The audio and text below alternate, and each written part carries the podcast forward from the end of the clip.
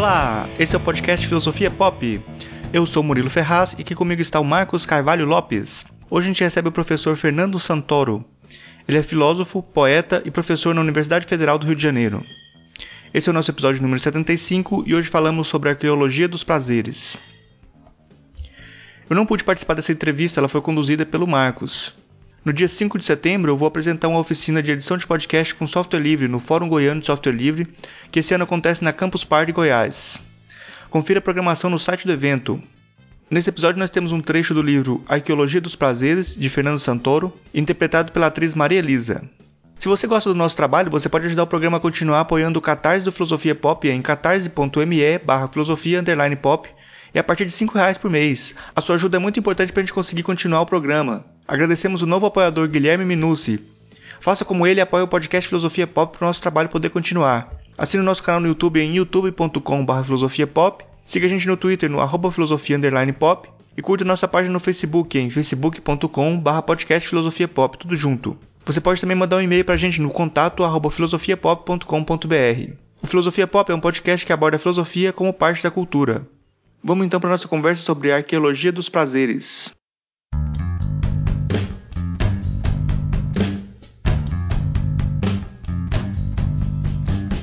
É, então hoje a gente recebe direto de Londres o filósofo, professor, poeta Fernando Santoro.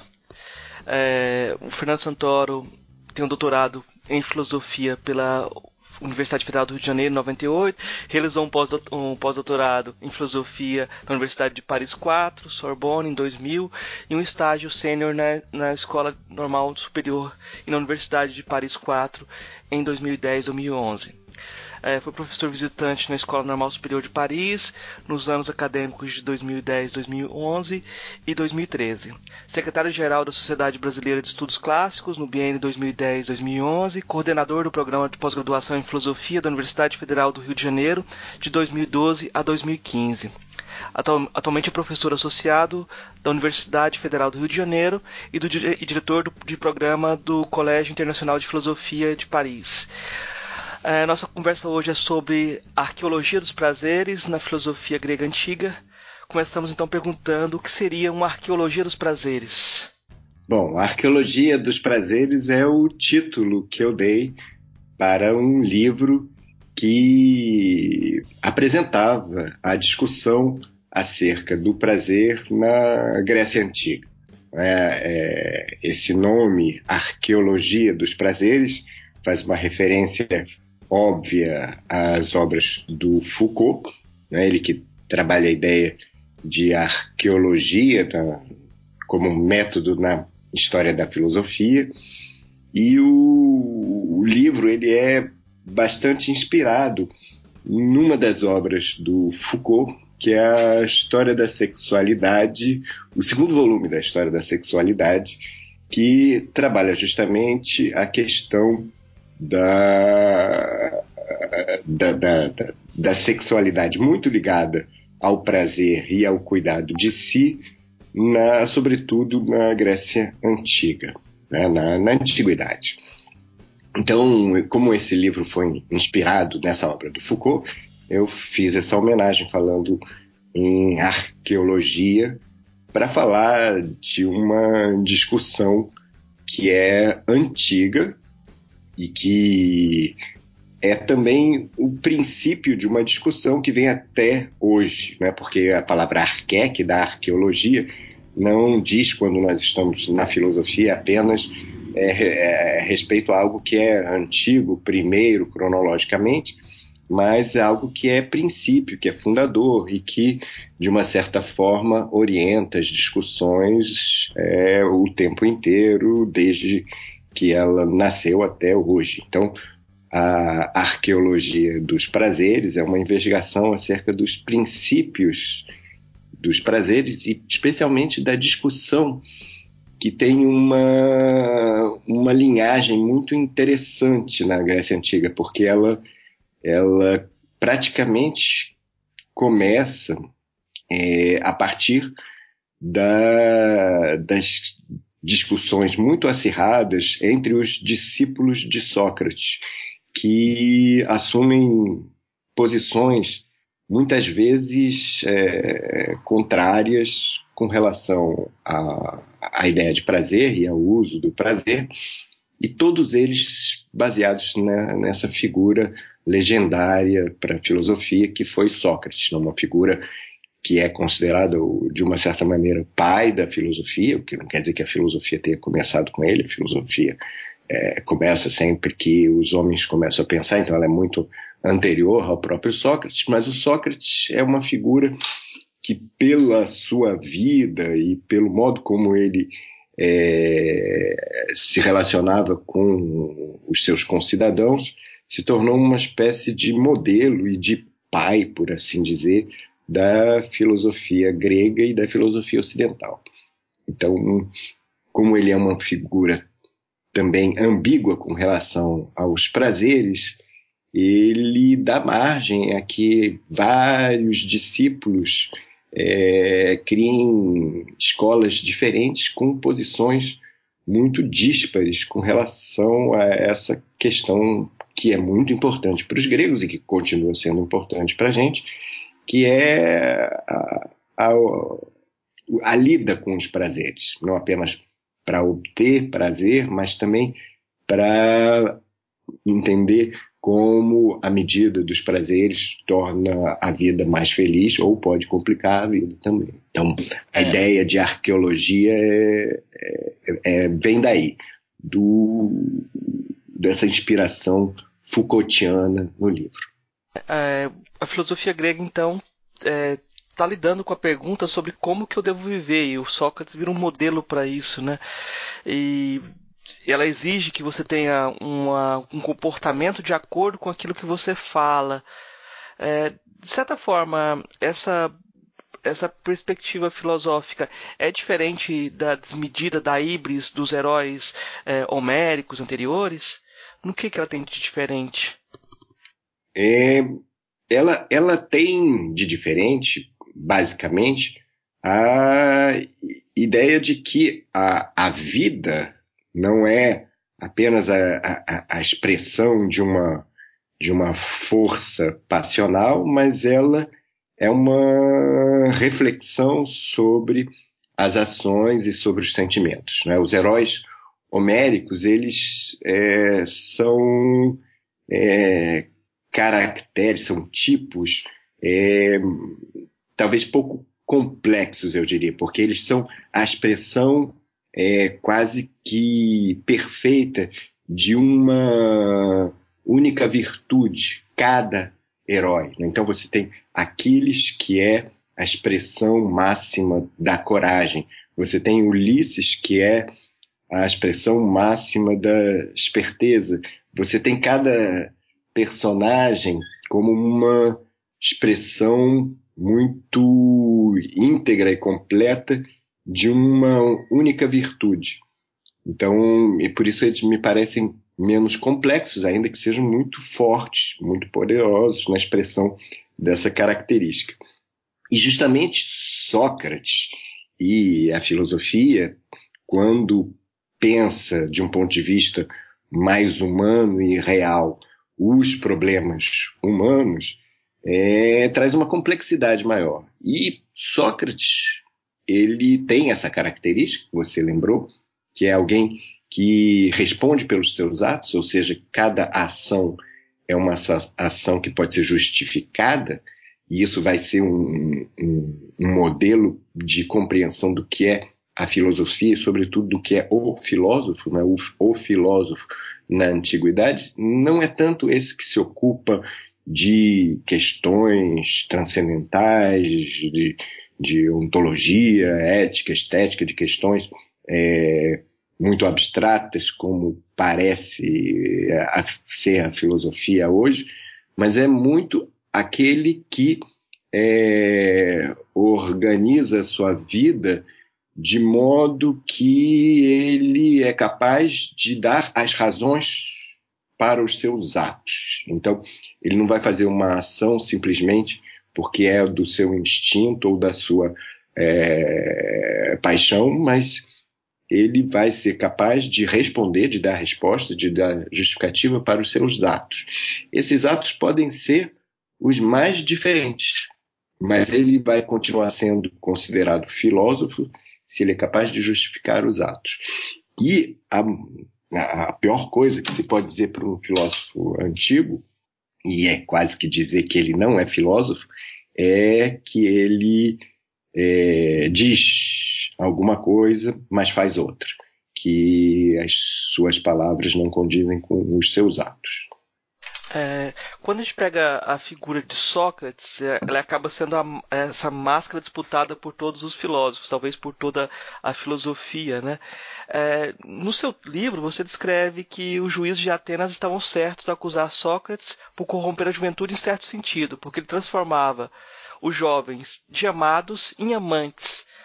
Que tipo de prazer que a filosofia promete, a filosofia de Sócrates prometia? É, a, a, filosofia de Sócrates não prometia prazer. E uh, quando eu digo que o, os, os, juízes estavam é, corretos ao julgar a, a, a, a, ação de Sócrates como uma, uma ação de corrupção, entre aspas, significa que ele estava transformando efetivamente a juventude é, de corrupção, entre aspas, porque a, questão é que tipo de transformação é essa. Né? Ele estava eh, mostrando a, aos jovens que os valores do senso comum da, da, da, da, cidade, que normalmente eles apreciavam, como a riqueza, as honrarias, tinham pouco valor para a felicidade, para um exercício virtuoso da vida. Então, de certo modo, ele estava corrompendo o, os valores do senso comum. Mas isso é claro que é, é irônico, como, aliás, todas as é, falas de inspiração socráticas tendem a ser irônicas, e nisso eu acompanho um pouco também o, o próprio Sócrates. Ele vai ser condenado efetivamente porque ele é filósofo, porque ele faz filosofia. E ele é muito claro no seu discurso de defesa, tal como foi é, escrito por Platão, né, que é, se ele está sendo condenado por ter é, agido como filósofo a vida inteira, é, ele não tem escapatória, porque ele não vai deixar de fazer isso nunca, e então é melhor é, levar, condená-lo à morte mesmo, porque ele não vai parar de fazer isso. Então, a, questão é o, que, é ou, não corromper a juventude, né? Quais são os valores que estão sendo transformados e alterados. Mas você me perguntou também se ele ofereceu alguma ideia de prazer para os jovens, né?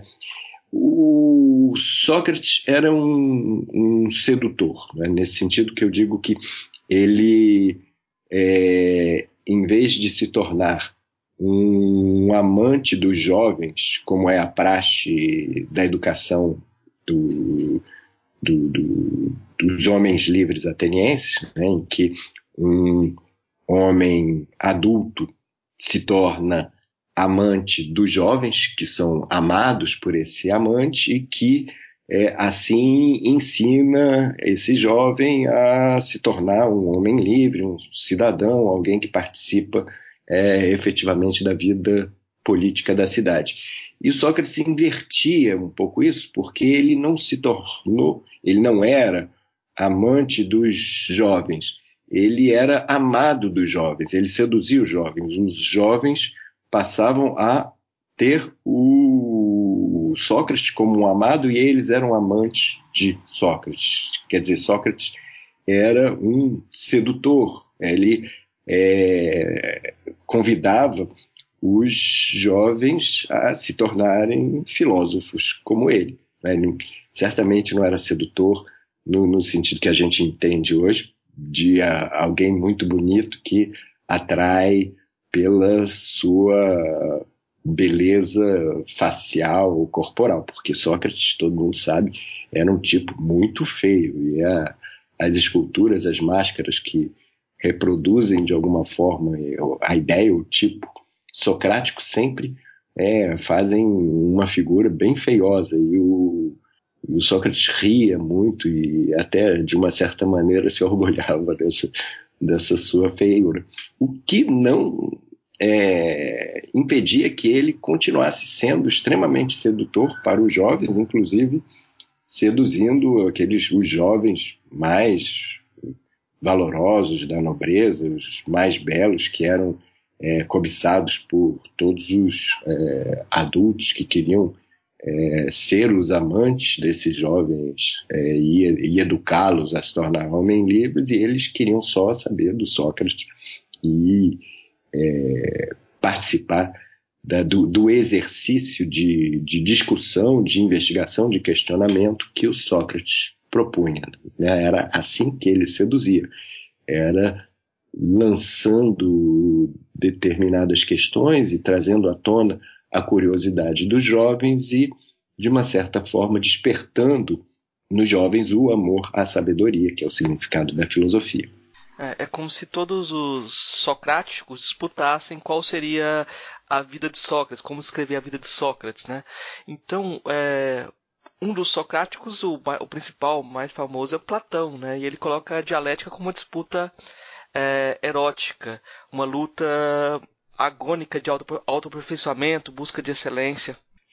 E Platão muitas vezes, quando está escrevendo, é poeta também, né?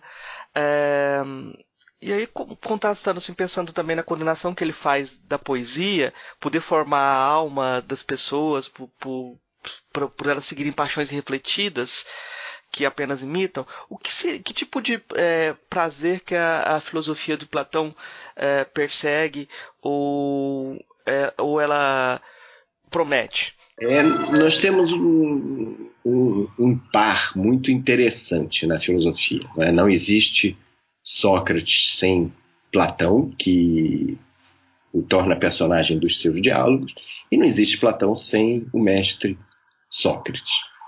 Mas as personalidades de ambos são diferentes. Sócrates é um tipo ambíguo, muito ambíguo, difícil de apreender, né? ele, ele escapa a toda definição e por isso o, os seus discípulos podem é, emulá-lo em características as mais opostas. E Platão, por outro lado, é um tipo que eu diria agônico, agonístico. Ele ama a disputa. Né? não sei se você sabe da, da, da, história, mas Platão é um apelido, não é o nome do, do Platão. O Platão significa espadaúdo, aquele que tem ombros largos, que é, é um apelido de pugilista. É, o Platão era um, um, um amante do, do, pugilato, e não apenas do pugilato corporal, né, do, do boxe antigo, mas ele também era um é, ferrenho pugilista de ideias. Né? A dialética ela é uma disputa de ideias e é muito interessante perceber é, no, nos relatos dos historiadores antigos como o, o, a maioria dos discípulos de Sócrates disputava com Platão e nem sempre com aquele que tinha a posição totalmente oposta à sua, mas quase todos disputavam com Platão. E Platão disputava com todos também, e acaba chamando muitos desses discípulos de, de sofistas e fazendo com que eles é, também apareçam como pessoas que se desvirtuam do, do, do, dos ensinamentos socráticos. É bem interessante a, a a, a vida ativa da, da intelectualidade ateniense do século V, onde a, a filosofia socrática, né, dos discípulos de Sócrates, é, ganha terreno, ganha espaço e, de uma certa maneira, funda algumas das principais escolas de filosofia que vão marcar, é, que vão dar os traços fundadores para a filosofia ocidental, para as linhas da filosofia ocidental. Então, como é que esse Platão agônico vai fazer é, aparecer esse Sócrates ambíguo é muito interessante. Precisa ser efetivamente um, um grande poeta, um poeta num sentido especial, um dramaturgo, alguém que, que faz é, a, a personagem se mostrar nos seus atos com o caráter, com as características que tem. Né? E o que Platão coloca nesse, Sócrates personagem de mais interessante é a ironia, o que faz com que essa ambiguidade socrática é, se preserve, porque a ironia sempre nos deixa um pouco desconcertados. Nós nunca sabemos se o que está sendo dito está sendo dito exatamente tal como é, ou se é uma provocação dizendo o oposto do que é. Muitas vezes, é, ambas as coisas, mas em sentidos diferentes que é preciso pensar para entender cada um no seu lugar. Eu vou fazer uma pergunta aqui mais, mais é, trivial, assim. É, só para que o senhor desfizesse aquela visão comum que as pessoas têm do platônico como aquele que detesta totalmente os prazeres, né? Qual que é o lugar dos prazeres dentro da, da filosofia do Platão? Olha, é, o, os prazeres né, têm lugar em vários diálogos de Platão e, é uma, são discutidos é, em alguns dos mais importantes diálogos de Platão.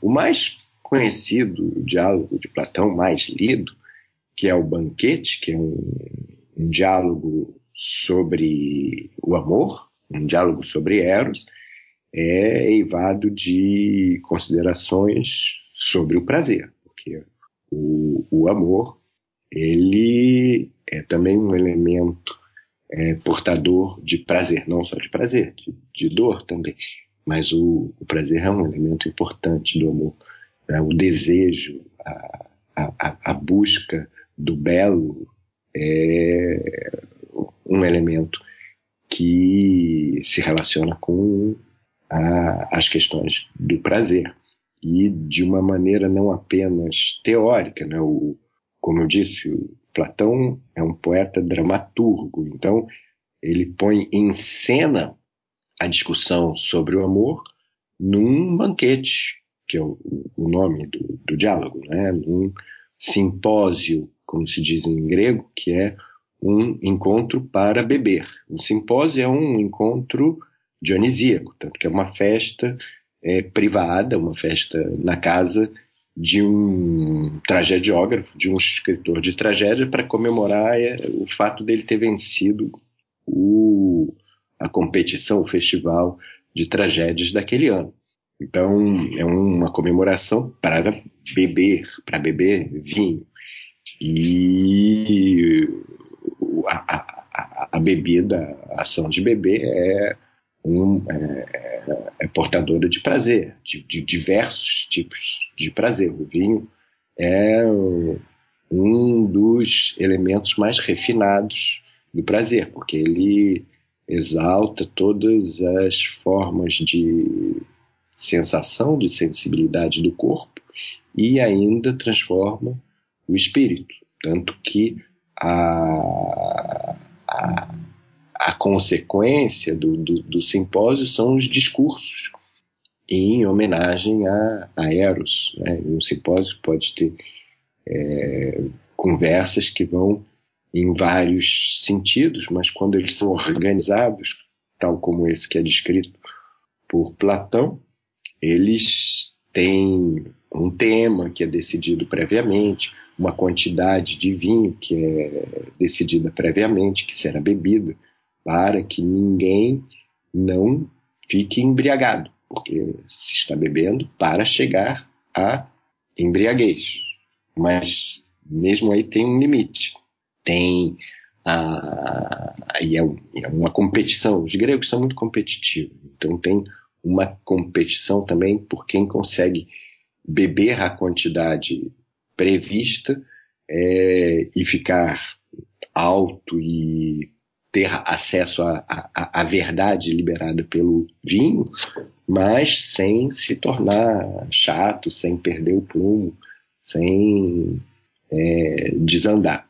Então tem uma certa competição aí e acontece isso também nesse, nesse diálogo dramático do, escrito por Platão, o banquete, em que todos vão bebendo, mas ao final só os mais fortes, tanto corporalmente quanto intelectualmente, resistem e ficam conversando até o dia raiar. E esses dois mais fortes são Aristófanes e Sócrates, que podem beber até de manhã sem cair é, embriagados ou, ou sem dormir é, no meio do, do caminho, digamos assim, no meio da conversa. Então, não apenas tem uma discussão que tem a ver com desejo e com a beleza ao longo do discurso, mas tem uma prática, tem um, uma lida com os prazeres. Então, a, a, a, a experiência de Sócrates não é apenas de falar dos prazeres e dizer que ele tem que ser é, controlador dos prazeres e dominar os prazeres, mas é também exercer isso efetivamente. Né? E é, é muito interessante porque dessa ação você tem duas posições extremamente opostas, porque a, a, a situação socrática é ambígua. Ele, ao mesmo tempo, não se deixa dominar pelo prazer, ou no caso, pela, pela bebida, ele não perde a, a postura, mas ao mesmo tempo ele não se priva do prazer, ele não precisa é, abdicar da bebida para continuar lúcido e sóbrio até o fim, sóbrio, quer dizer, resistente, né? Porque um pouco de embriaguez, de delírio para liberar a discussão liberar o, a especulação filosófica, isso é importante, é necessário. Mas é, é, você, você vai ter discípulos que vão dizer, ver, olha Sócrates como ele sabe dominar os prazeres e não se é, não se verga aos prazeres. E vai dizer, não, porque os prazeres podem escravizar as pessoas e vão ter uma posição contrária aos prazeres. E ao mesmo tempo você vai ter outras escolas dizendo, veja como Sócrates é livre, ele é capaz de usufruir os prazeres o tempo todo sem é, se perder. Então, o mais importante não é abdicar dos prazeres ou conter os prazeres, mas é, aprender a ser livre no seu exercício, no seu uso. Então você vai ter tanto é, uma posição que vai originar os cínicos e os estoicos é, por um discípulo como o Antístenes, né, que é, é um modelo de, de virtude socrática e de controle do corpo, que nega os prazeres porque quer se manter é, virtuoso e dono de si e com a integridade do corpo. E por outro lado, você tem um outro discípulo de Sócrates, como Aristipo, que vai é, pregar a experiência e o uso dos prazeres ao máximo, é, sendo sempre é, dominante da, da, da, experiência do prazer, também não, não se deixando perder nem engambelar pelos outros, porque ele é, sabe exercer o, o, os prazeres ao máximo sem é, se perder. Então você tem as posições opostas a partir da mesma é, ação, da mesma atividade, do, do, do mesmo caráter é, socrático. Partindo agora para Aristóteles, é, Aristóteles diz que é necessário um, que se dê uma educação que nos habitue por meio do prazer e da dor, a buscar o que é bom e fugir do que é mal.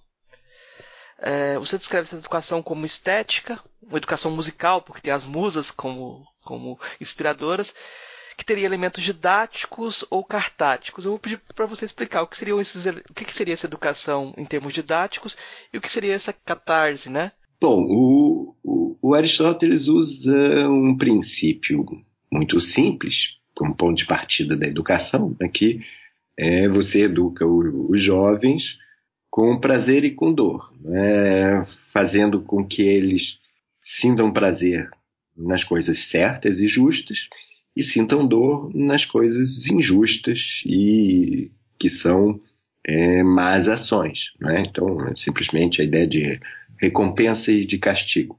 Mas se você sofisticar um pouco mais essa ideia, isto é, sair do plano simplesmente da educação infantil e for mais adiante, você vai percebendo que isso é também a ideia de uma educação é, moral através de uma educação da sensibilidade do gosto. Isto é, fazer você apreciar, você gostar, você sentir prazer em agir bem. E essa sensibilidade ela é apurada com a, as artes, né? que o, os gregos chamam em geral as músicas. Né? As músicas é o que nós mais, mais ou menos chamamos de artes livres hoje. Então, se você faz uma educação musical, uma educação artística, você faz com que é, os jovens é, ganhem sensibilidade para agir bem.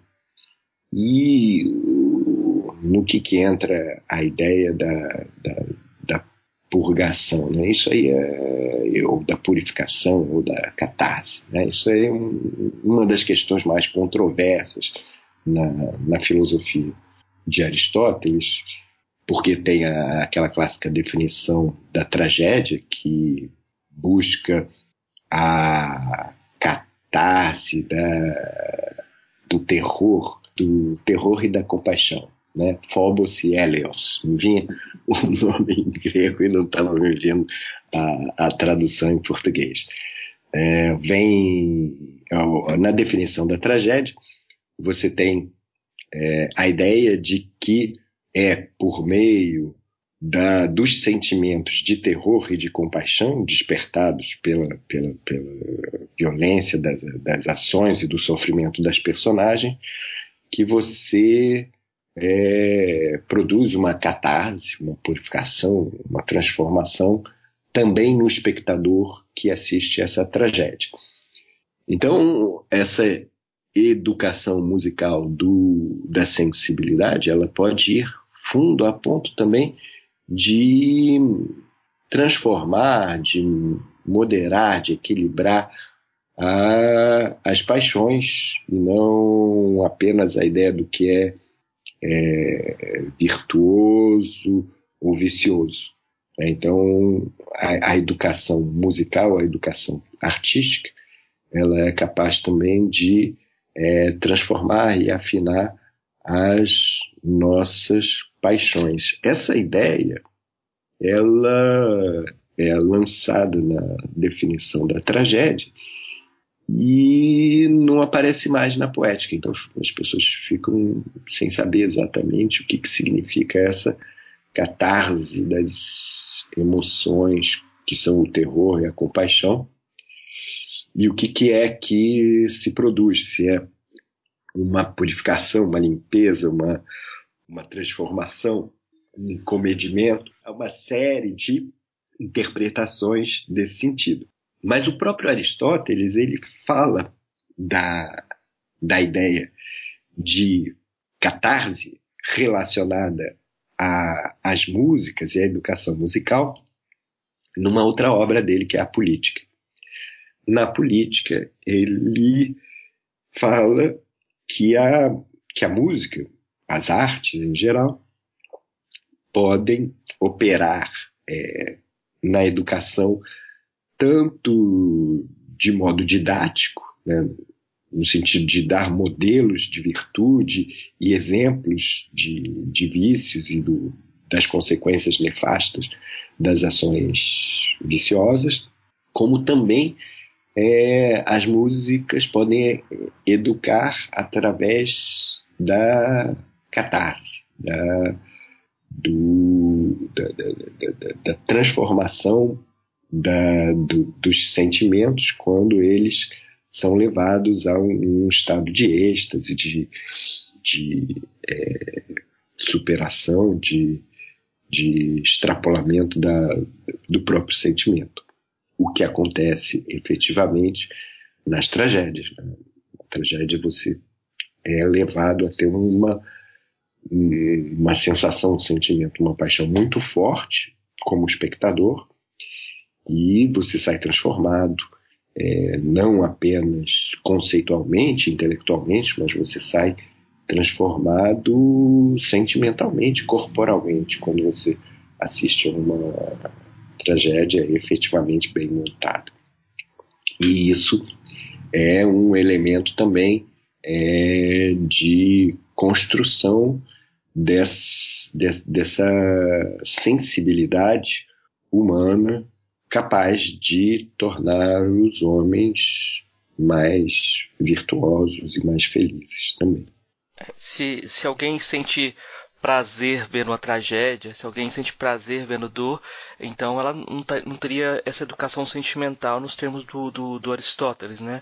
Tem um jeito correto de sentir também, né? É, é, é isso é ambíguo, porque uh, se você acompanha uma tragédia, o sofrimento das personagens, você sofre junto com elas. Mas ao mesmo tempo que você sofre pela compaixão, por sentir junto com as personagens, você tem um, um, um, prazer de espectador, né? um prazer de estar vendo um bom espetáculo que te provoca essa emoção.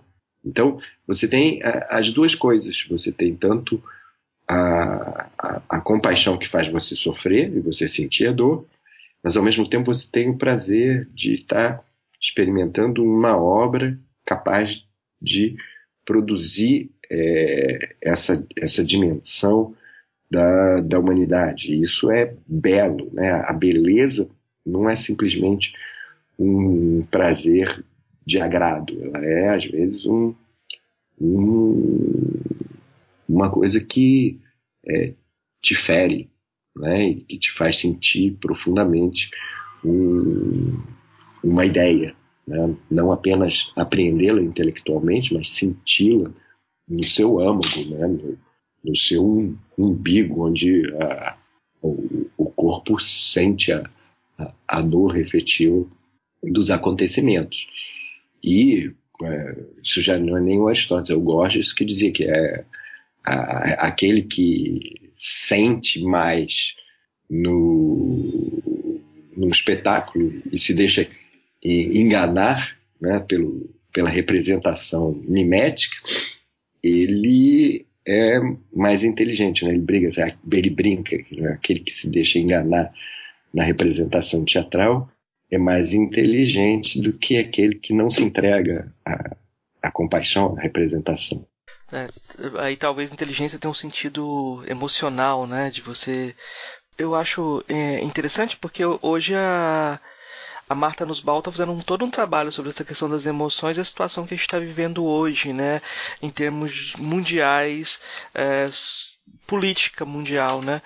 É, em que você tem, não tem esse caminho da identificação com o outro, cada vez mais bloqueando esse caminho da identificação com o outro. Então é como se a pessoa tivesse prazer com a dor, mas sem a contemplação do outro, né? É, a, a Marta Nussbaum ela tem um trabalho interessante sobre as, sobre as emoções e ela começou justamente é, a, a partir do, do, do Aristóteles, da, da, investigação da ética de Aristóteles e do, da, da, das paixões, né, que são é, discutidas na ética, na retórica. O segundo livro da retórica também de Aristóteles discute as paixões.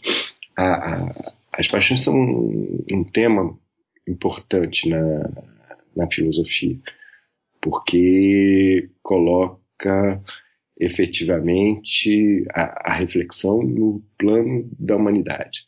Né? A humanidade não, não pensa só questões é, abstratas, não é, não é exclusivamente intelectual. A humanidade está no sentimento, na, na compaixão, no, no perceber a, a, a, dor do outro, né? o que nos torna humanos é o que nos faz ir para além do, do, do indivíduo. Né? Quando nós entendemos, quando nós conseguimos perceber que a, a nossa felicidade depende também da, da, da, da, nossa comunidade, dos outros que estão em torno de nós estarem bem também, é, aí nós nos tornamos humanos, né? quando nós podemos sentir junto com os outros, né? e não apenas raciocinar sobre se aquela pessoa agiu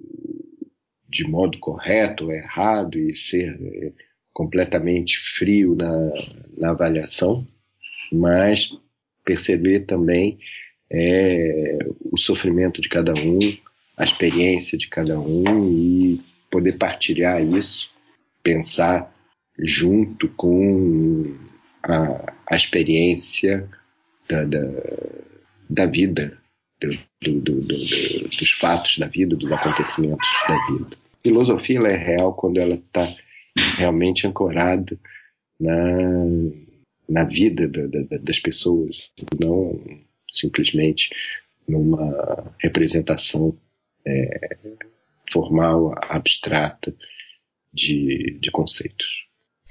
É, passando para o helenismo, os estoicos é, concebem, trazem a concepção do, da ideia de amor fati, né? e de certa forma tornam a virtude um dever. Como é que eles fazem isso? Qual a concepção, qual a relação dos, dos estoicos com o prazer? Os estoicos, eles é, estão do, no grupo, na linhagem do que também se origina em Sócrates, que entende que a felicidade é o exercício das virtudes e eles veem o, os prazeres e, e a, os desejos, as paixões, normalmente como elementos perturbadores da, da vida. Eles não entendem o prazer como o, a finalidade, como a felicidade, eles entendem que é a, é a ação virtuosa, e eles entendem que o, a volúpia, o desejo do prazer, pode deitar a perder uh, uh, as pessoas, a humanidade. Então eles têm uma certa pensão e chegam a condenar mesmo os prazeres, e tem várias máximas contra o, os prazeres, porque veem os prazeres como elementos perturbadores da vida. Tem uma, uma, uma característica da, da filosofia helenística, né, da filosofia pós-clássica, depois de Platão e Aristóteles, que todos eles buscam uma certa é, condição tranquila da vida, é? que eles chamam de ataraxia, né? a capacidade de não ser perturbado.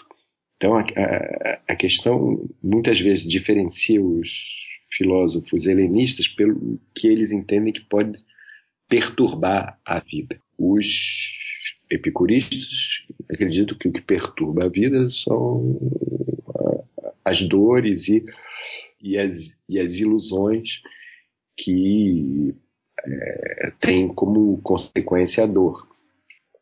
Os estoicos entendem que, que muitas vezes o que perturba a vida são o, a, a, as ilusões de prazer, os desejos, as volúpias, a, a vontade de, de, ter mais e mais prazer, que faz com que é, as pessoas percam o, a orientação do que é certo, do que é errado, do que é justo, do que é injusto.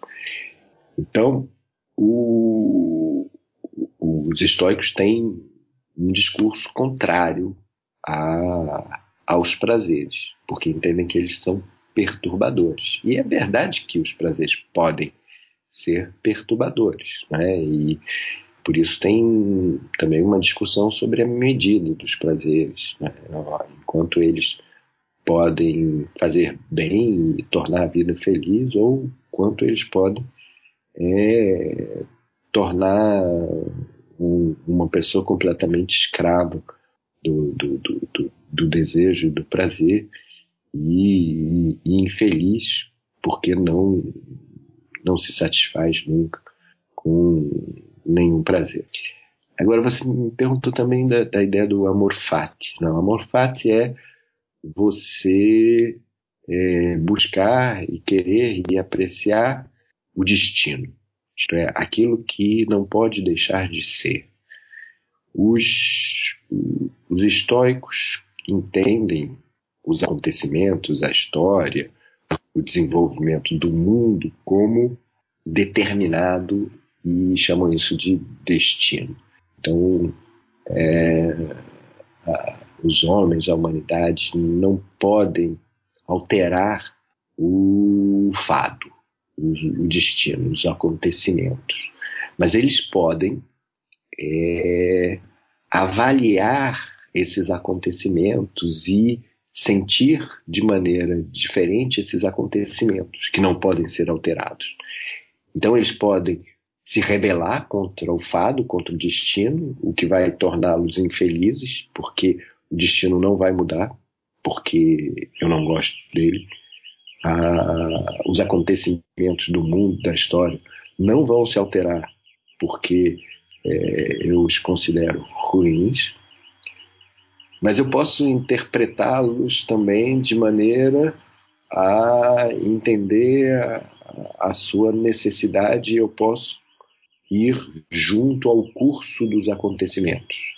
E aí eu tendo a querer o que é e não a querer o que não é, querer o que não vai acontecer, o que poderia ter acontecido e não aconteceu.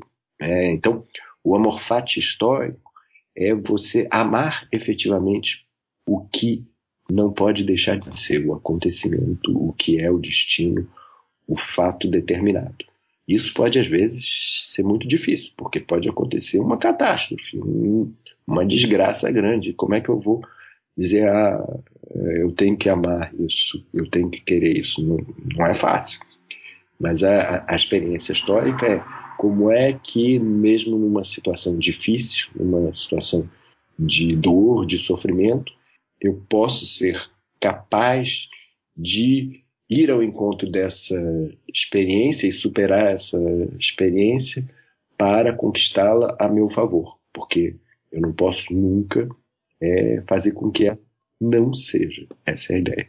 É, chegando no em Epícoro, né, o epicurismo, que é, no seu livro parece que tem uma visão mais positiva, assim, parece que é a, a, a concepção que mais você se aproxima, pelo menos é isso que parece no texto, né? É, o Epículo escreve que ninguém jovem tarde a filosofar, nem ficando idoso se canse da filosofia, pois nunca é cedo demais nem tarde demais para cuidar da saúde da alma. Como a filosofia pode ser um remédio para buscar a felicidade?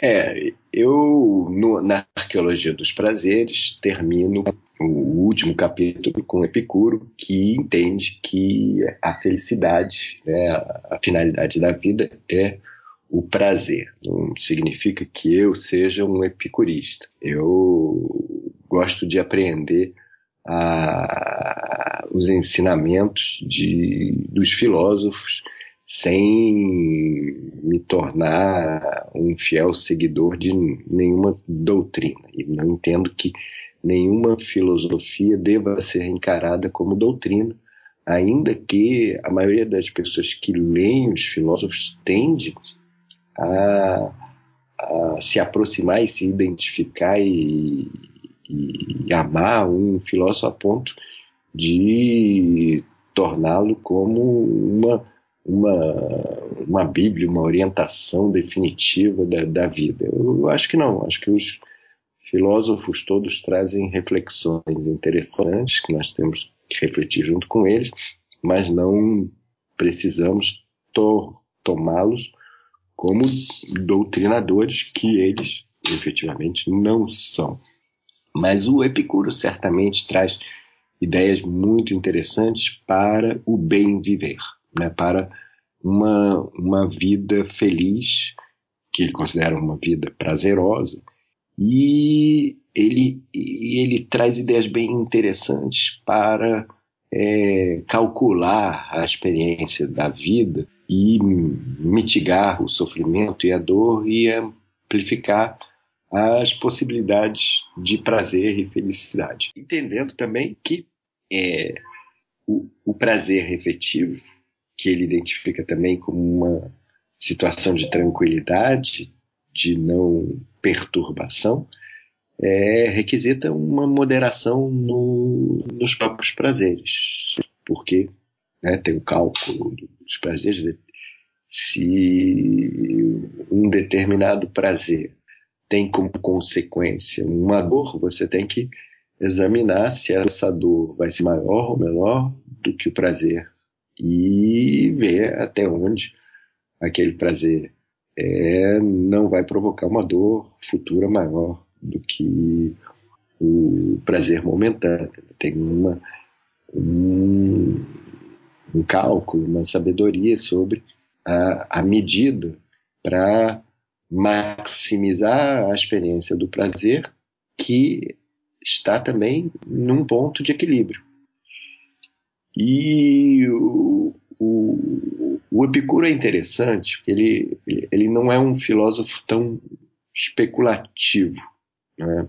Por, isso, por isso que eu não me identifico tanto com ele, porque eu é, também gosto de conhecer pelo prazer de conhecer e às vezes de especular e me sinto feliz na, na, na especulação das ideias e no conhecimento é, pelo puro conhecimento, não necessariamente sempre o conhecimento a serviço da felicidade, da vida feliz, dos prazeres, que é uma ideia do Epicuro. O Epicuro ele tem uma moderação, inclusive, no conhecimento, porque ele não entende que se deve conhecer tudo, mas apenas conhecer o que é suficiente para uma vida feliz. Então ele também tem uma moderação na, na, na sofia, né, na, na, sabedoria e, e, e, principalmente no conhecimento, né, no, na erudição, talvez seja melhor dizer.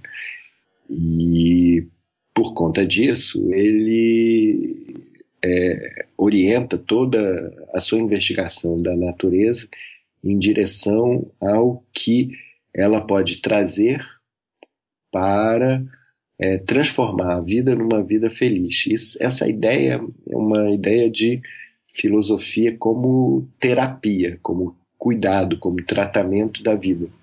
E ele muitas vezes fala de, de ideias filosóficas, de princípios filosóficos como fármaco e como remédios, como drogas capazes de alterar, transformar uh, uma situação de, de, de, dor, de sofrimento, numa situação de prazer ou ao menos é, de tranquilidade para mitigar a dor. Né? E por isso ele fala é, de muitas é, ideias e, e preconceitos e ilusões como provocadoras de sofrimento e dor e procura criar o que eu chamaria de antídotos né, a esses sofrimentos. Ele reúne é, esses antídotos em quatro principais, que a tradição chama de o tetrafármaco de Epicuro, né? o, o fármaco, o remédio, a, a, a droga de quatro elementos, que são quatro posturas intelectuais contra ilusões é, que nos fazem sofrer.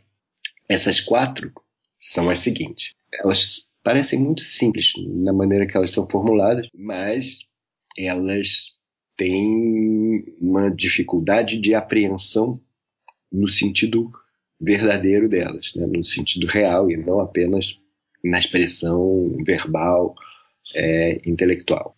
A primeira ideia é a que não se deve temer os deuses nem é, adular os deuses, porque é, eles não precisam de nós, nem eles vão é, nos recompensar ou nos punir pelo que nós fazemos. Né? A, ideia que Epicuro tem da divindade é de um, uma é, perfeita felicidade que não vai ser alterada, abalada por causa nenhuma, muito menos pela ação humana. Então, o máximo que, o, que, o, que os homens podem é, considerar com relação às divindades é buscar é, a felicidade também como uma situação é, de tranquilidade e de não perturbação, né, que no modo perfeito é a vida dos deuses. Então esse é o primeiro elemento do fármaco contra as ilusões daqueles que ficam é, modelando a sua vida é, não nela mesma, na, na, na, na, ação virtuosa delas mesmas, mas que procuram é, é, ser recompensados ou salvar ou comprar a sua felicidade com, com os deuses, né? como se os deuses pudessem ser é, adulados ou corrompidos por, é, por sacrifícios e votos e coisas do gênero. O segundo fármaco epicurista, né, do tetrafármaco, é a ideia de que não se deve temer a morte, porque a morte não é nada para um ser vivo que é o que sente. Então, como a, a, ao morrer eu não vou mais sentir, eu não vou sentir dor, nem prazer, não vou sentir nada, então eu não tenho que temer uma situação em que eu não sinto dor. Basicamente é, é simples isso, mas não é muito fácil de uma pessoa entender que não deve temer a morte, porque a morte não é nada é, para o, o vivente. Né?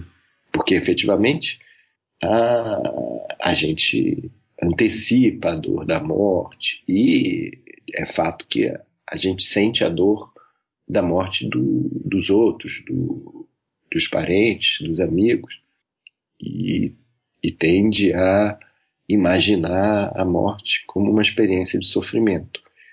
Quando esse segundo elemento do fármaco, que é um fármaco filosófico, intelectual, ele busca uma tranquilidade, uma, uma não perturbação com o medo da morte, né? com uma, uma, uma aceitação de um fato natural que é, faz parte da, da experiência dos vivos.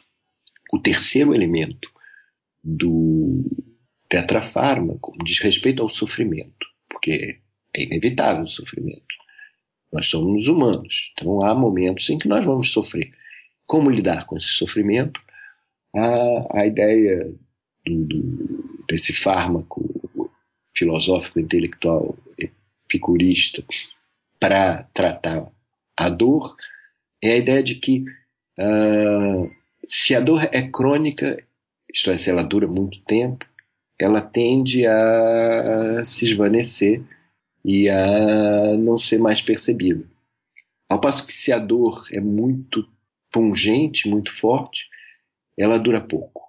Então é a ideia de que, uh, de uma certa maneira, o tempo é capaz de é, superar a dor e que uma paciência, isto é, você não, não ficar desesperado com o sofrimento, é um elemento importante para você conseguir superar esse sofrimento e passar por ele e, e, continuar a vida. E o quarto, o último elemento do tetrafármaco diz respeito especificamente ao lado positivo, ao lado dos prazeres, dizendo que o, os prazeres, os melhores prazeres, não são custosos, eles são fáceis de se obter, porque são é, os prazeres que é, são de acordo com a natureza.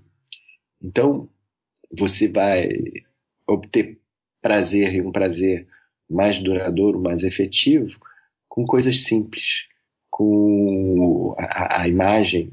Né? Eu nunca vou me esquecer a, imagem é, levantada por, pelo professor Zé Américo Mota Pessante, que eu, eu fui aluno há muito tempo, falando que a, a, a imagem de um banquete epicurista é a de uma mesa rodeada de amigos onde se come figos com mel, né? fruta e, e, mel, coisas simples de se obter da natureza e que proporcionam um grande prazer. E o Epicuro diz: não, os maiores prazeres não são coisas sofisticadas, caras, custosas. Essas acabam dando mais trabalho, mais sofrimento e mais dor do que efetivamente prazer. Se a gente aprende é, que o prazer é, está mais presente e mais forte nas coisas simples, a gente vê que é fácil ser feliz. Professor, acho que a gente fez um percurso já bom. Aí eu vou partir para aquelas questões é, específicas, aquelas questões que exigem uma resposta mais pequena.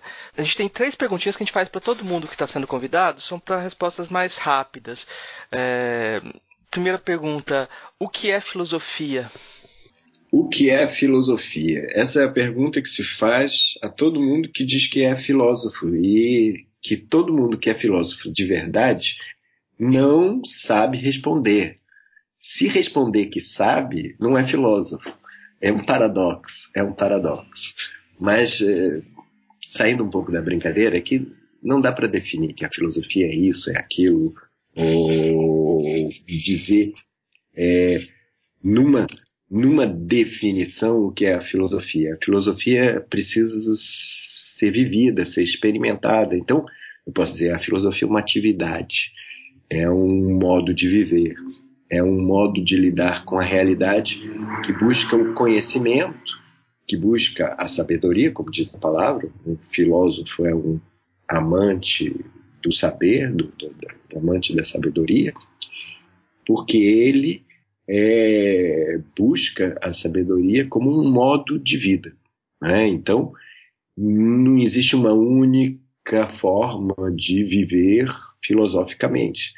Eu gosto muito da ideia que eu disse no início da nossa conversa, de que é, era considerado filósofo aquele que sabia é, responder pelos seus atos, isto é, justificar cada ato seu e ser coerente na sua vida, né? coerente com uma ideia, com o que ele é capaz de dizer que é um valor determinante para o seu modo de agir. Mas esse valor pode variar de pessoa para pessoa, de corrente para corrente. Então você pode falar, inclusive, de várias filosofias, de modos diferentes de ser filósofo, de modos diferentes de você responder pelos seus atos. Mas eu gosto dessa ideia que relaciona ação e palavra. Né? O filósofo é aquele que não é apenas de palavras, nem é tampouco apenas de ação, mas que correlaciona é, de modo coerente as suas palavras com as suas ações. E não é filósofo aquele que prega alguma coisa e faz outra coisa é, diferente do que as suas palavras disseram. É, qual a filósofa ou filósofo que mais lhe impressionou daqueles que conheceu pessoalmente? Bom, a, a pergunta é, é fácil. É que eu, eu trabalho com a Bárbara Cassan desde o ano 2000, quando fiz um, um pós-doutorado com ela na, no Centre Leon Robin, na Sorbonne, e comecei a trabalhar com ela no Dicionário dos Intraduzíveis. Eu acho que o projeto do Dicionário dos Intraduzíveis, no qual eu trabalho até hoje, e que é, no qual, do, do, qual sou responsável pela equipe brasileira, né, pela elaboração do dicionário brasileiro, eu acho que é o projeto mais importante de filosofia que se faz atualmente no, no, no mundo, no Ocidente. Não conheço nenhum projeto tão amplo e tão é, importante e transformador da filosofia quanto os dicionários dos intraduzíveis. Já são 10 equipes em 10 países diferentes trabalhando a, a ideia de que, é, como se percebe pela tradução que é, muitos dos conceitos filosóficos não são tão universais quanto se pretendia, a filosofia também não é una e única, mas há diferentes filosofias, há várias filosofias, e isso se evidencia é, muito pela diferença das línguas quando você vai traduzir. E nós, nos dicionários dos intraduzíveis, buscamos os sintomas dessa falha do universal que acontece justamente quando você vai traduzir um termo filosófico importante para uma filosofia, para uma tradição, e você, é, na outra língua, tem é, mais de uma tradução possível, tem situações equívocas. Né? Então, você não tem uma única palavra para dar conta daquela única palavra na outra língua. Então, um sintoma é, da quebra da universalidade é justamente quando você vai traduzir e percebe que você precisa usar mais do que uma palavra para dizer o que numa outra língua se usava uma única só palavra. Então, isso não é simplesmente uma falha de uma língua ou de outra, mas isso mostra que há diferentes, diferentes experiências de mundo, diferentes experiências é, intelectuais, conceituais para aprender o mundo. E essa diversidade é uma grande riqueza. O dicionário dos intraduzíveis busca é, encontrar esses elementos de riqueza na diversidade das filosofias a partir das diferentes línguas e a partir da operação de tradução. Né? É como se é, nós estivéssemos num, num momento é, de, ma, ma, mais desenvolvido do chamado linguistic turn, que de certa maneira foi decisivo para o século XX, para a filosofia do século XX, né, com a, tanto com a filosofia analítica quanto com a, a, as filosofias é, continentais que trabalharam muito a, questão da linguagem, como Heidegger, como Foucault, como Lacan, na psicanálise também, que é um, também que é filosófico. E nós estivéssemos agora, no século XXI, no que nós poderíamos chamar de translation, então, né, um, uma virada operada pela tradução, não apenas pela linguagem, não apenas pela descoberta da linguagem como um solo de problematização fundamental da filosofia, mas a tradução também aparece como um dispositivo contemporâneo, não apenas para operar as questões filosóficas do momento, mas para descobrir a diversidade das filosofias e das experiências de pensamento na, nas diversas culturas, para além da, da cultura greco-ocidental, de linhagem grega, europeia, alemã, francesa, mas também aberta para outras experiências de linguagem e de filosofia, como as que vêm do Oriente, que vêm da África, que vêm da, das experiências sapienciais dos povos originais de cada cultura, de cada, de cada língua do mundo. É, é, é esse tema parece ser é muito rico, porque aqui eu estou trabalhando filosofia africana, né? E o, um filósofo ganês, o Iredu, ele vai apontar justamente para essa não possibilidade de tradução do francês para a língua para as línguas africanas de coisas como penso logo existo, porque você não teria como separar pensamento e existência em algumas línguas africanas. Né? É, nós temos coisas muito interessantes. Há, há, há, há, muitas línguas que não têm o verbo ser, que é o, o verbo fundamental da filosofia ocidental, e que tem uma riqueza importantíssima de, de, de, de experiência, de sabedoria.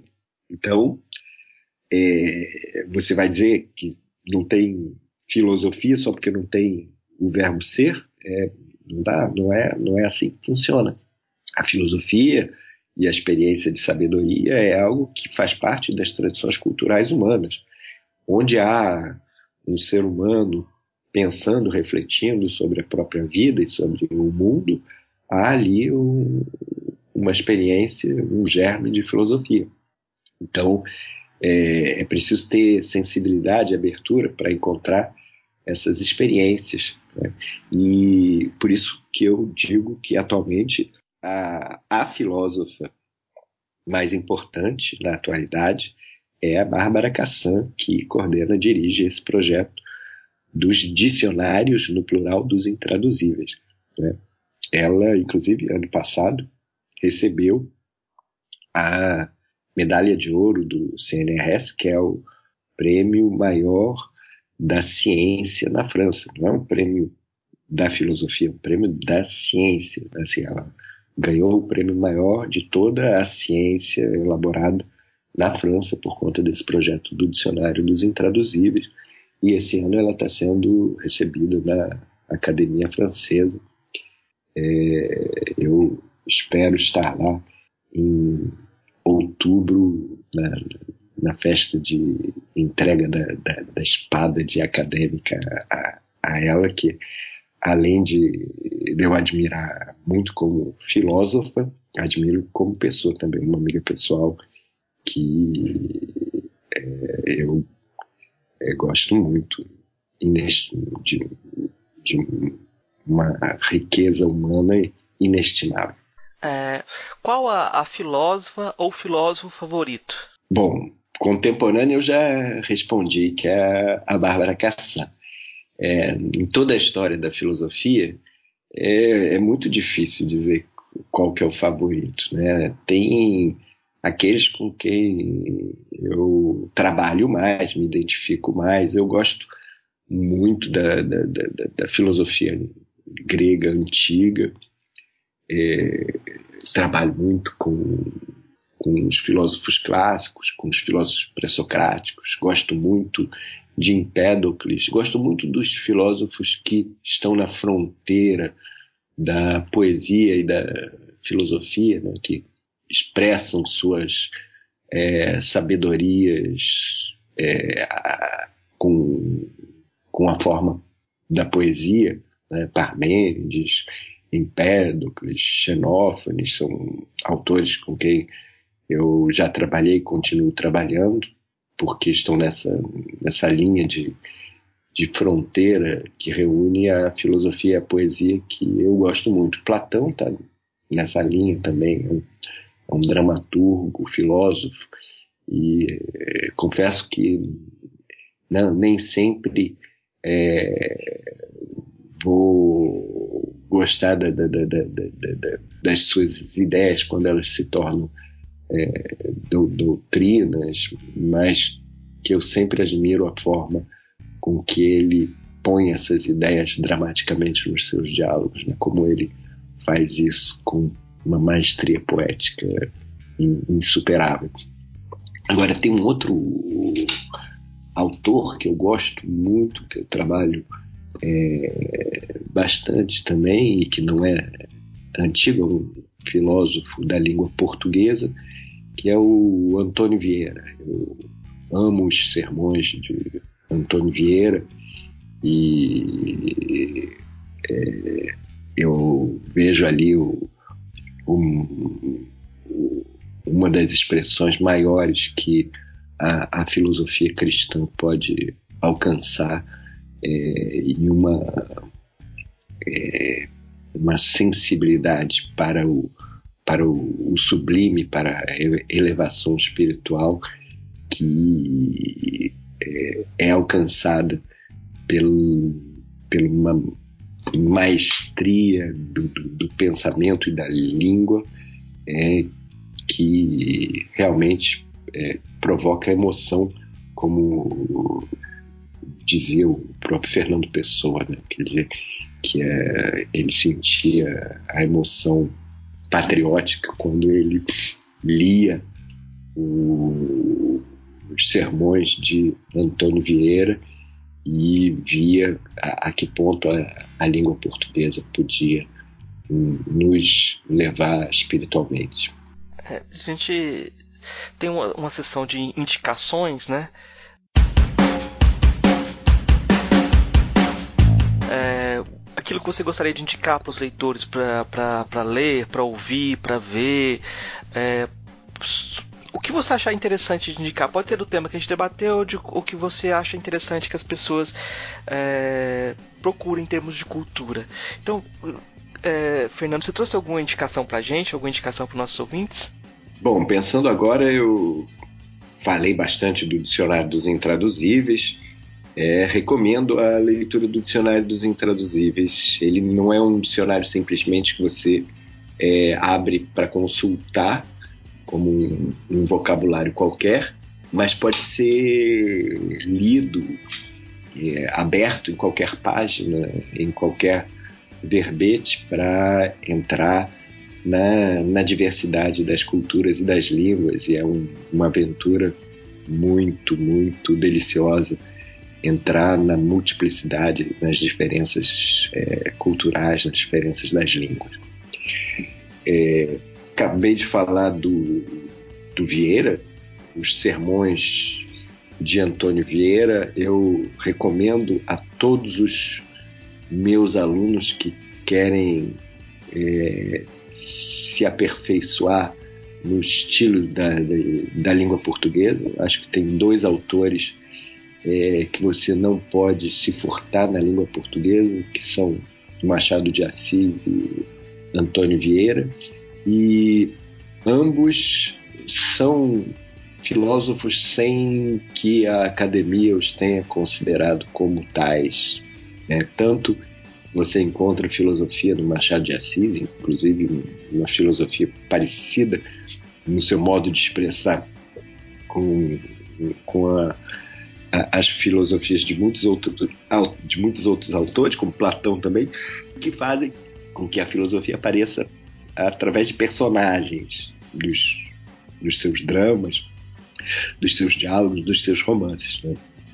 Nós temos um, um filósofo no Machado de Assis, é, engraçadíssimo, né? é o Quincas Borba.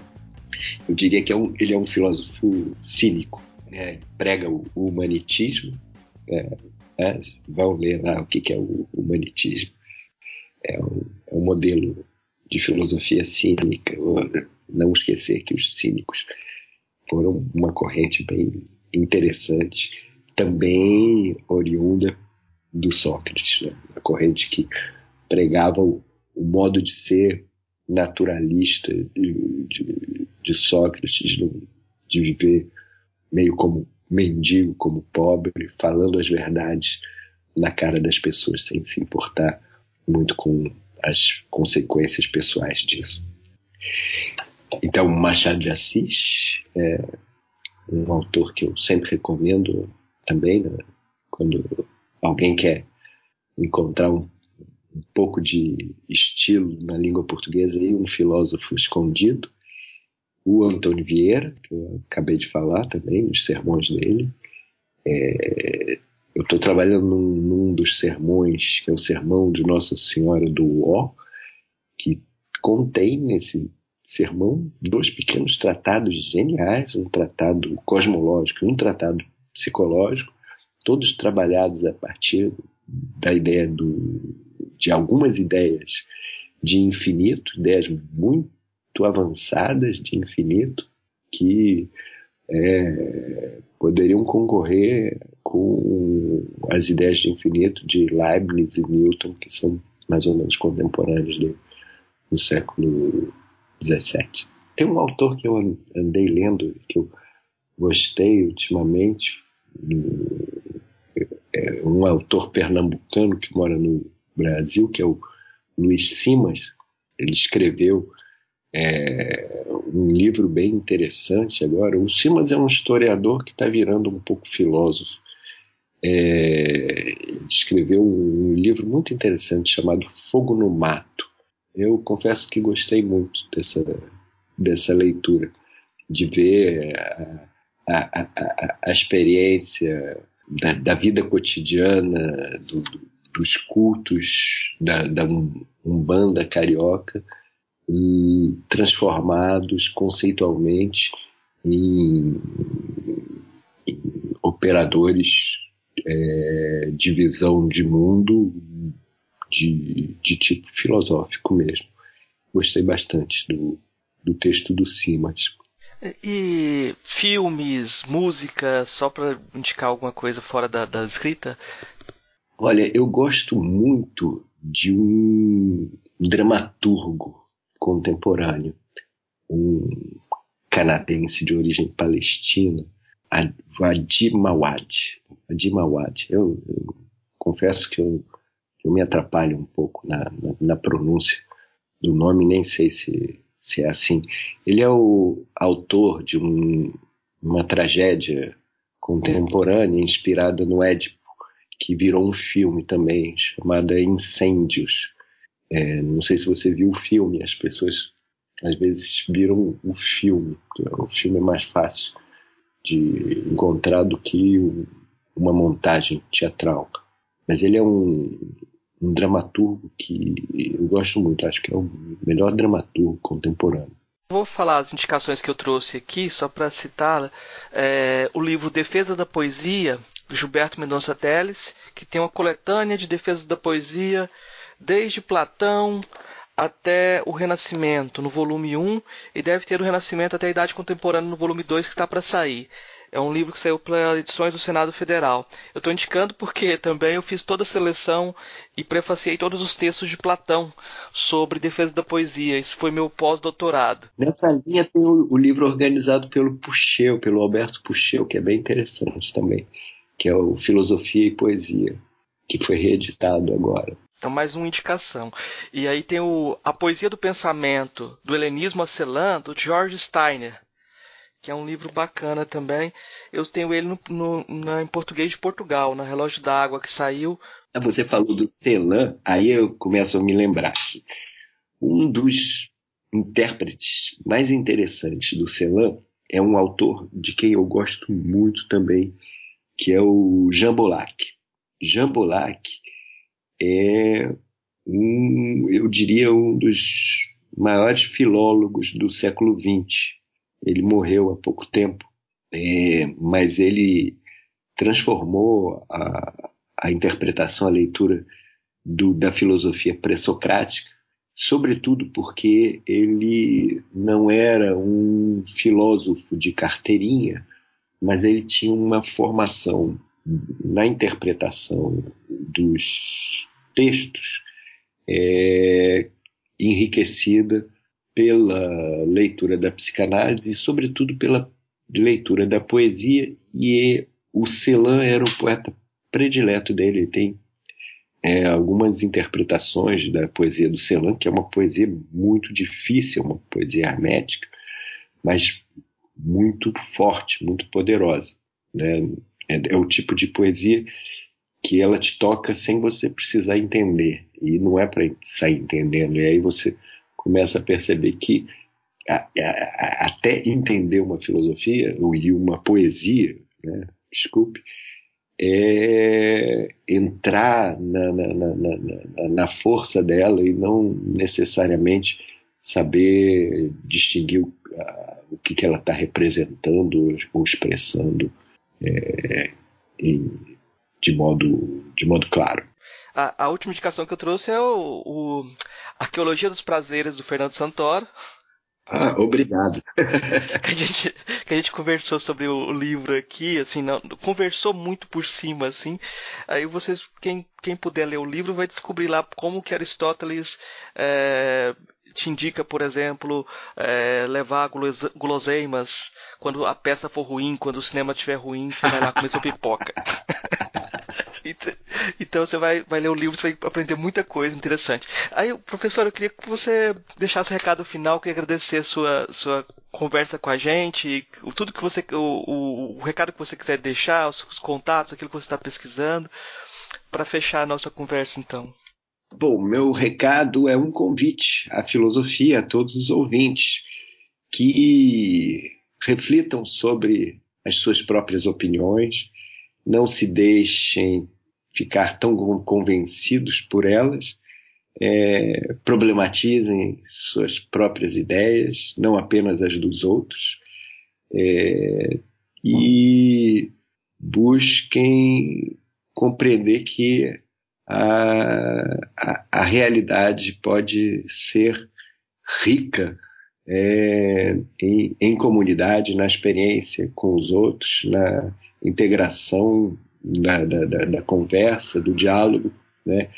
evitar o que muitas vezes anda acontecendo no nosso país, que é uma radicalização do, do, dos ódios, né? uma falta de escuta para o outro. E nós sabemos que as consequências para esse tipo de atitude são, são graves, são catastróficas, sempre que elas aconteceram ao longo da história. Tá certo, professor. Muito obrigado. Agradeço. Acho que a gente aprendeu muito aqui nessa conversa e foi muito prazerosa. Obrigado. Obrigado, então. Um abraço. Tchau, tchau. Tchau, tchau. Jardim. Atenas viveu intensamente as mais diversas experiências de pensamento e foi o palco cosmopolita que reuniu pródigas gerações de filósofos, constituindo a era clássica da filosofia. Por suas praças, seus teatros, seus tribunais, os homens disputaram pela virtude, pela verdade e pelo prazer, logou Karim, e fizeram ecoar as ideias de mundo e de vida e felicidade que ressoam até nós. Ao final do quarto século, antes da era cristã, parecia uma cidade extenuada de seu próprio brilho, vencida por sua própria grandeza. Seus cidadãos ouviram os grandes oradores, premiaram seus filósofos mais queridos, condenaram à morte o mestre de quase todos, exilaram outros. Amadurecida, a filosofia que se mantinha nas escolas e nos parques desconfiava de si mesma, das grandes alturas que já alcançara. Aprendera, porém, a transformar em sabedoria para a vida cotidiana a constante e entusiasmada querela filosófica. Principalmente porque os filósofos sempre viveram as suas ideias e demonstraram-nas em palavras e atos. Talvez as tenham mostrado até demais, de modo que quanto mais as ideias circulavam pelas praças e pelas ruas, mais frequentemente os seus autores eram convocados a responder por elas e a defendê-las, não apenas dos argumentos adversos, mas também da fúria de adversários, aparelhada com partidos nas assembleias e processos nos tribunais. A política na cidade das Atenas perdia pouco a pouco a aura de púlpito da palavra livre e ousada, palco de defesa contra as tiranias bárbaras e intestinas, para tornar-se cada vez mais o lugar carregado de estorvo e preocupação, onde as reviravoltas traiçoeiras se multiplicavam e a sorte era traçada mais por resultados do poder militar que pela palavra persuasiva. Que melhor testemunha esses dissídios do que a crônica na linhagem sucessória na academia e os exílios a que foram conduzidos os principais diretores de escola? Não é à toa que Diógenes Laércio situa o retorno de Epicúrio a Atenas ao atingir a maioridade com a data do exílio de Aristóteles em Cálcide. A experiência histórica de Atenas ensinou a única máxima política do epicurismo: vive encoberto. Excluir-se da agonia política é evitar seus estorvos, refugar constantemente a perturbação da disputa entre adversários armados que não atacam somente pela frente, como nas batalhas campais. Mas de modo algum, a filosofia de Epicuro vai dispensar a convivência e o diálogo aberto entre os homens. Fora, porém, fora dos tocheiros da ágora. Refugiemo-nos, amigos, no jardim. O jardim é o contraposto filosófico à praça pública. Em vez de política, amizade. Não à rua e à praça, mas aos fundos da casa. Lá é o lugar agradável e cultivado para a homilia amorosa, para as refeições comuns, para a distensão dos trabalhos, para a ocupação do homem livre, para o diálogo aberto, para a especulação filosófica. Expulso originalmente do jardim do Éden, o homem nunca perdeu as esperanças de reencontrá-lo. Mas contra as promessas sempre postergadas de paraísos transcendentes, o epicurismo buscou não encontrar, mas cultivar um jardim aqui e agora. Um jardim suficientemente pequeno para caber em uma casa, mas suficientemente grande para sempre ter como acolher mais um amigo onde os inimigos ficam intimados pela hospitalidade. Um jardim em que não se passa falta, porque também ninguém se excede e porque cada um traz a parte que pode e se compraz de dar. Em que as refeições são comuns para compartir o alimento que entra pelas bocas e a palavra que delas sai. No jardim a figueira é generosa de frutos, a fonte é inesgotável de água pura. O vento que sobe do Pireu tem o cheiro salgado do mar. O sol é abundante o ano inteiro. Os homens estudam a filosofia para bem se dispor com a vida. O jardim é o nome da escola de Epicuro, que ali cultivou o pleno sentido da escolé, o ócio, o espaço e o tempo alargados para atividades livres de homens igualmente livres, livres de toda a preocupação e todo o negócio os amigos frequentavam o jardim de Epicuro e, como o prazer atrai, realmente eram muitos amigos. Livres para a franqueza, livres para criar e experimentar, na medida excelente dos homens prudentes, o belo e o prazeroso.